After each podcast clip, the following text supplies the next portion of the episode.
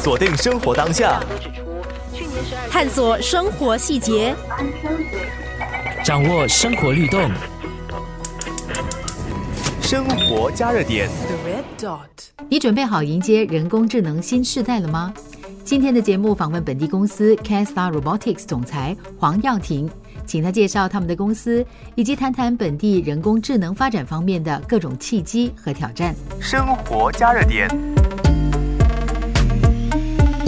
Castar Robotics 是一个创业公司，主要核心就是在 promote，或者是我们更希望能够帮忙新加坡在 AI 跟 robotics 的 adoption 上推动这个板块。在做的主要其实就是两个大板块而已，一是呃 healthcare，healthcare 的板块主要是两块。一块就是 disinfection，就是消杀机器人可以做的事情。第二个板块就是 food delivery or any form of delivery，medical delivery or food delivery within 在那个医疗机构里面，这是一块板块。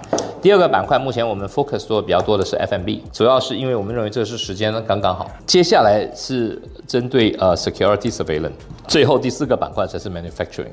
生活加热点。黄耀庭在中国经商十多年，业务遍布多个国家和地区。他在两年前为了照顾家人而回到新加坡，并开始在这里的业务。回来以后，他发现整个市场有了好多的变化。在过去，我们都叫 IT information technology，但是因为整个世界环境的大洗牌，你知道什么叫 SaaS software as a service，你也知道什么叫 cloud base 云端，然后再加上咱们讲的五 G，再加上 IoT。Internet of Things，物联网，再加上今天我们讲的人工智能，当你把这整套看完之后，你会发现，这过去的五年，他们把一个很大的产业的一个服务业的一个大板块给斩掉了，就是 ITSI 公司，因为我们不再需要买 Microsoft 的 license 了，这个整个板块的发现呢就已经没了。第二，我们看到了一个机遇啊，我们发现了以后，我也相信百分百。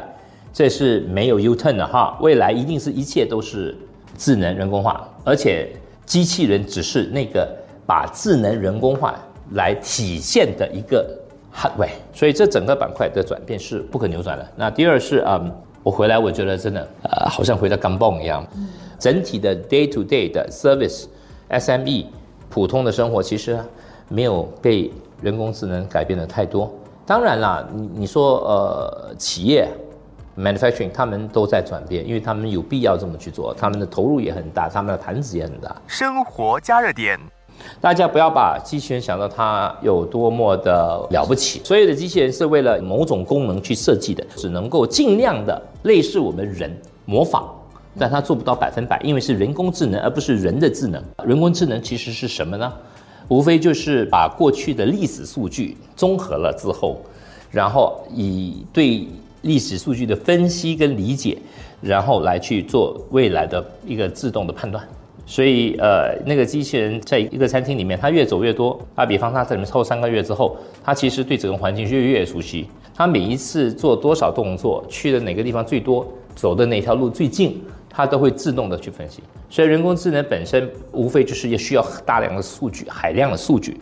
然后允许他去做这个分析，然后他才操作。黄耀庭也为我们概述了本地这个领域这两年的情况。事实上，在过去的两年，因为疫情的原因，从打车软件，嗯，到他们外卖平台，其实这些东西都大量的运用了人工智能、数据，然后当然他们还没有用到做机器人，但是已经其实各大平台都在研究未来最后一公里。如何实现 autonomous last mile delivery？用机器人来完成点对点，所以这是现在的整个趋势。生活加热点。如果你说从餐饮的角度，可能现在比较火的一个 topic，主要大家也清楚明白，新加坡现在第一政府的政策，中小企业的餐饮服务业没有这个 quota 去聘请外国劳工，这是第一个问题。第二个问题是，新加坡人现在都受高等教育啊，多少人愿意去当服务员呢？配送员那怎么办呢？嗯，所以在这个领域特别火的原因，就是因为严重的缺乏 manpower，再加上政府的大力的推动跟提供补贴跟津贴，中小企业包括特别是 S F M B 就开始了运作了很多用机器人取代原来的这个 labor intensive 的这个服务的板块。谈到新加坡在人工智能领域方面面对的挑战，他谈到了大环境的转变、高昂的成本等问题。黄耀庭认为，新加坡必须更务实、认真的看待我们在这个领域很可能赶不上其他国家的现实。作为新加坡人，我们都很有优越感，但我希望我们的优越感要比较务实。小国终究有小国的这个 disadvantage，体量小，企业如果政府不来领头企业，小型中小型企业没有这个能力，所以我觉得在这个板块上，我觉得啊、新加坡相比我们还是有一定的竞争力，但不要以为这个竞竞竞争力是永远的。泰国、越南跟印尼超越我们，特别在技术上以后是随时有可能的。人家那边买机械是十台、二十台、五十台，大量的工厂就不是超先进的，都已经开始去投入。餐饮在泰国，呃，人家整个连锁三百家 Great Great Canyon 什么买机器人全部去执行了。韩国已经到了这个境界，机器人全在这个地铁站，然后那个机泡咖啡是机器手，然后把那机器手穿过窗放在我们的那个机器，然后我们机器人把它放到它，它坐在那边等着这样，这已经到了这个境界了。而我们新加坡还在谈这概念呢。生活加热点，机器人的整个演变的 revolution 应该是一步一步来，按部就班。先是我们大家都要熟悉，我们先运用，先熟悉，因为这是需要一个过程，好不好？然后慢慢的它会逐步。其实今时今日在科研板块，在 lab，在 R&D 已经到了其实挺先进的，只不过说要商业化，确实需要时间。嗯，这是这是主要的原因。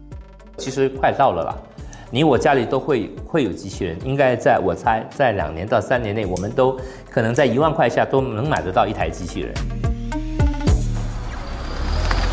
锁定生活当下，探索生活细节，掌握生活律动，生活加热点。The red dot.